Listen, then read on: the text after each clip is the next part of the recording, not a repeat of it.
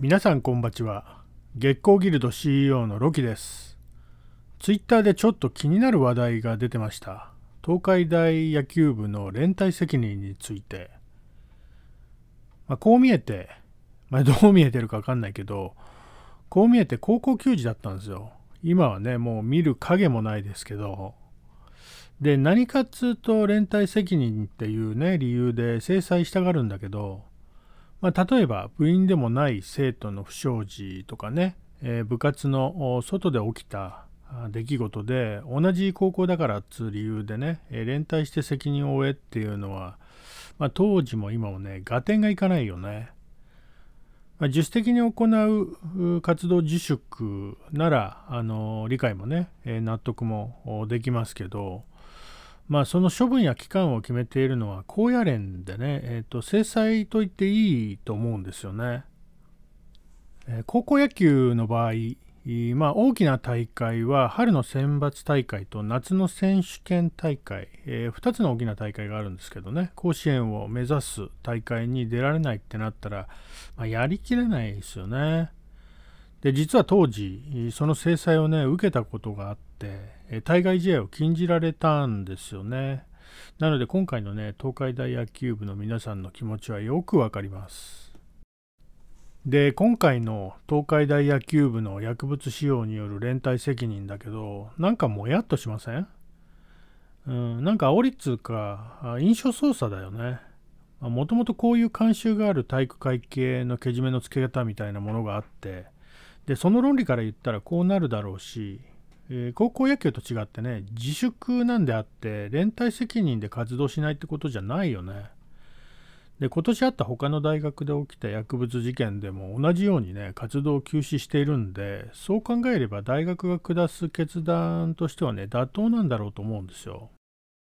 とはいええー、個人的にはね過剰な反応だろうと思うし過剰な制裁だと思うんでまあそうさせるのはね過剰に反応する世論だと思うからこの状況はね異常ですよね。この悪しき習慣は変わってほしいって思ってるんですけど皆さんはどうでしょうか？ちなみに僕の高校は東京でベスト8に入る強豪で、えー、ポジションは控えの投手でした。はい、今ププって笑っちゃった人見つけちゃいました。連帯責任で制裁します。それでは参りましょう。月光ラジオ。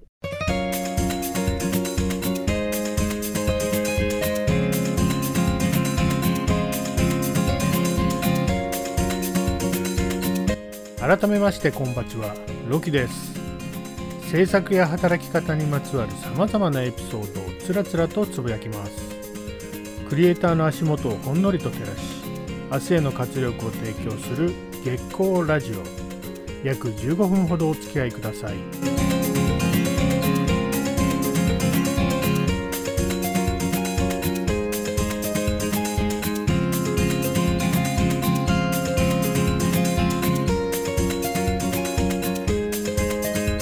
この番組は月光ギルド合同会社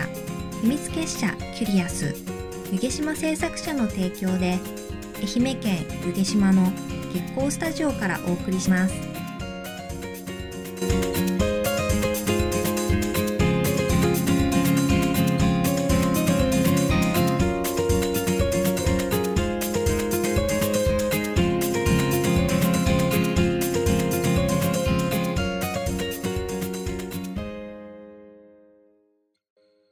今回のテーマは、ウェブプロデューサーって何？よく聞かれるんですよね、この質問。まあ、周りにこういう人少ないからでしょうね。得体の知らない存在かもしれませんね。まあ、プロデューサーっつうのは、あまあ、事業とかサービスの企画なんかをね、えー、企業や組織の中枢に食い込んで、えー、企画、まあ、制作から、まあ、お客さんクライアントさんとのね折衝プロジェクトの取りまとめ、えー、それから予算や進捗の管理さらにはその先のね運営とか運用といった上流から下流工程までのフロー全体を把握して統括を担う責任者です。でウェブプロデューサーっつうのは、あまあ、それらウェブで、えー、いや、最近ではもっと幅広く、幅広い範囲でね、IT やクリエイティブで実現することがミッションということになりますね。経営や運営などの重要な判断とかね、意思決定を行うんで、幅広い能力、まあ、能力っていうか、視野とかね、資料深さとか、経営に、経営陣に近い思考でやり取りすることになるんで、まあ、経験則がすごく役に立つと思うし、まあ、そういうところをね、クライアントさんに求められますよね。プロデューサーに似た職業として、コンサルタント、マネジメント、ディレクターなどが混同されやすいですね。えー、まあ、業務としてかぶるところはあるんで、えー、まあ、それぞれ端的に表すとすると、えー、経営や財務、戦略などね、えー、まあ、経営上の課題を明確にして解決するための専門的な助言をするのがコンサル。マーケティング面で売上目標とかね、集客の目標などを達成させるために、えー、まあ、組織の管理や運営に導いていく人がマネージメント。まあ、基本的にこの2つは頭脳で、えー、実行部隊は別にあって指揮監督をしていますね。でディレクターは、まあ、ウェブ制作においてはあ制作や運用を担当する、まあ、制作ディレクション運用ディレクションをする人のことを指しますね、えー、制作の工程や進捗品質を管理してます。チーム制作の場合はチームの管理維持なども行ってますね。じゃあプロデューサーっつうのはあ企業や事業プロジェクト人物なんかをねプロデュースするっていうことが仕事で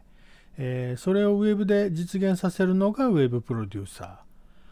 事業や営業広報戦略などにのっとって、えー、まあ、効果的なねマーケティングやプロモーションなどを、まあ、ウェブ戦略として指揮監督する立場で、まあ、コンサルやマネジメントの側面も持ってるしディレクションを兼務するっていうこともありますね。えー、そのため、えー、フリーで活動してる人は少なくて、まあ、どこかに所属してたりね、一定期間常駐や出向してたりする場合も少なくないし、えー、実行を伴うんで自分のチームを持ってる場合が多いですね。え僕の場合はそれがギルドになります。でとにかく、とにかく、まあ、検討しなきゃいけないこととかね、え気を配らなきゃいけないこと、プロジェクトをまとめるために多くの人にね、指示出ししていかなきゃいけないんで、まあ、そうしないと動かなくなっちゃうんでね、えー、行動力や決断力、判断力、それから機動力とか推進力、まあ、先見性、将来性などね、えー、物事を見極めて進めていく上で常にマルチタスクで視野を広く持って、えー、行動することが求められますね。ウェブプロデューサーは制作や開発は直接行わないんですよね。えー、信頼できるディレクターに任せています。なので、え、手を動かすんじゃなくてね、人を動かすことになりますので、えー、まあ、もはやそういう意味ではクリエイターではないと言えるかもしれませんね。プレイヤーではいられない。えー、まあ、なかなか難しいよね。あの中途半端になっちゃいますからね。で、ウェブプロデューサーは企業やビジネスの側に立って IT やクリエイティブで問題や課題を解決する人、ウェブを活用してね、プロデュースする人。うんまあ、必ずしもクリエイターじゃなくてもなれます。なれますが、ただ、あ経営的思考やね、センスはいくらあっても、クリエイティブや IT のことはあまりよく知らなかったり、えウェブ業界とかね、ウェブ制作のことについて知らないと成立しないんでね、まあ、そういう意味で絶対数が足りてない職種だと思います。もしプレイヤーを卒業しようとね考えてる方の中で、えウェブプロデューサーに興味があるなと魅力を感じるなという方がいらっしゃればねえー、ぜひこちらの世界へね、足を踏み入れてみてはいかがでしょうか。大歓迎します。いらっしゃいませ。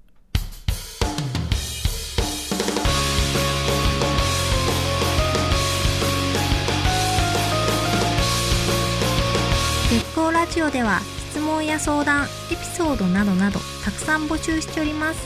ロキのツイッターアカウントアットマーク BOOMAR13 アットマークブーマー13まで DM をお寄せください。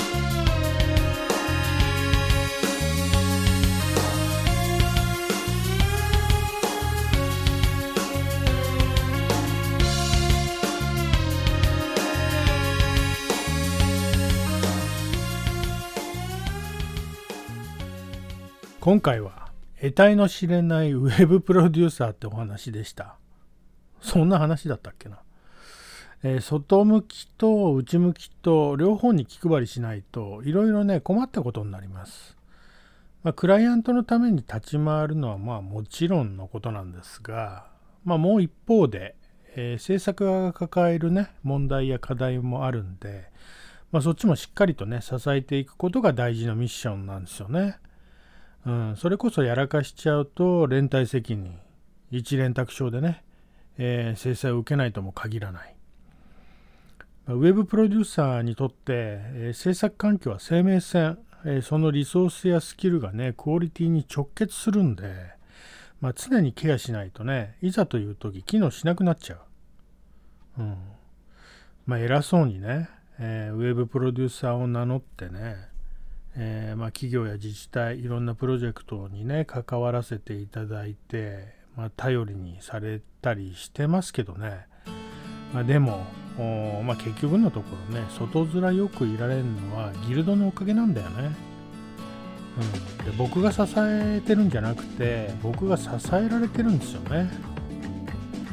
バタバタとお時間です。またお会いしましょう。さようなら。